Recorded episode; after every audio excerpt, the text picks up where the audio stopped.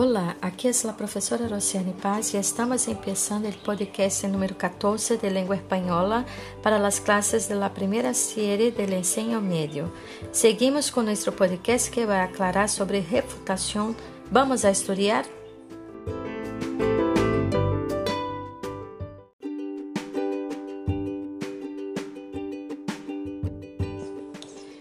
Refutação a arte de derrubar argumentos.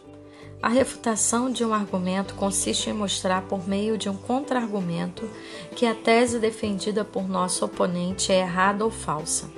Ao refutar, podemos não ser capazes de mostrar que nossa tese é mais forte ou melhor, mas mostraremos que o argumento do time adversário é fraco.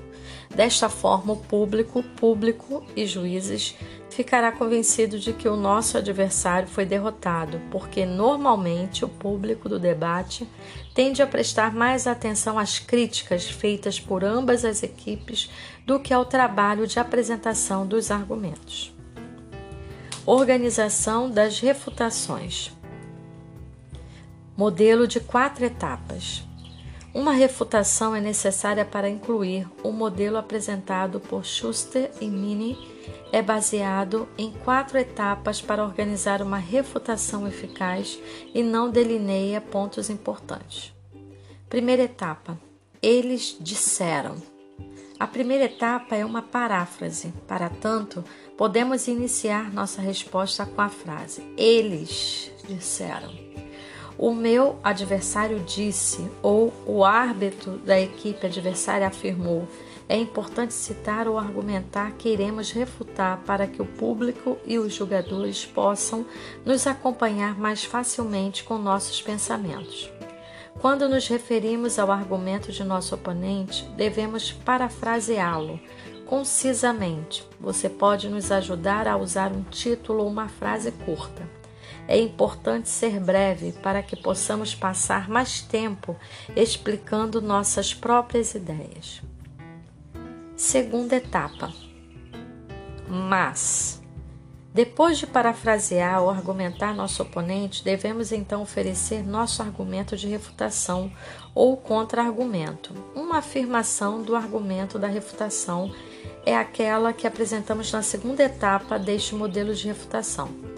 Essa afirmação pode ser uma afirmação oposta de nosso oponente, uma objeção ao raciocínio ou à evidência apresentada, ou uma explicação do porquê esse argumento não é importante.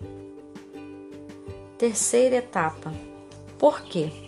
Após apresentar a afirmação do nosso argumento contra argumentação, devemos mostrar qual é o raciocínio e as evidências com as quais o apoiamos. Ou seja, devemos determinar de apresentar nosso contra-argumento. Assim, a terceira etapa do modelo geralmente começa com a palavra porquê. E nela devemos justificar a afirmação de nosso argumento de refutação. Uma maneira de fazer isso é apresentar informações que contradigam as evidências usadas por nosso oponente. Quarta etapa. Portanto, finalmente o último passo é fornecer uma conclusão. A conclusão é uma comparação entre o argumento apresentado por nosso oponente e nosso argumento de refutação. Costuma-se dizer que o que fazemos aqui é pesar argumentos.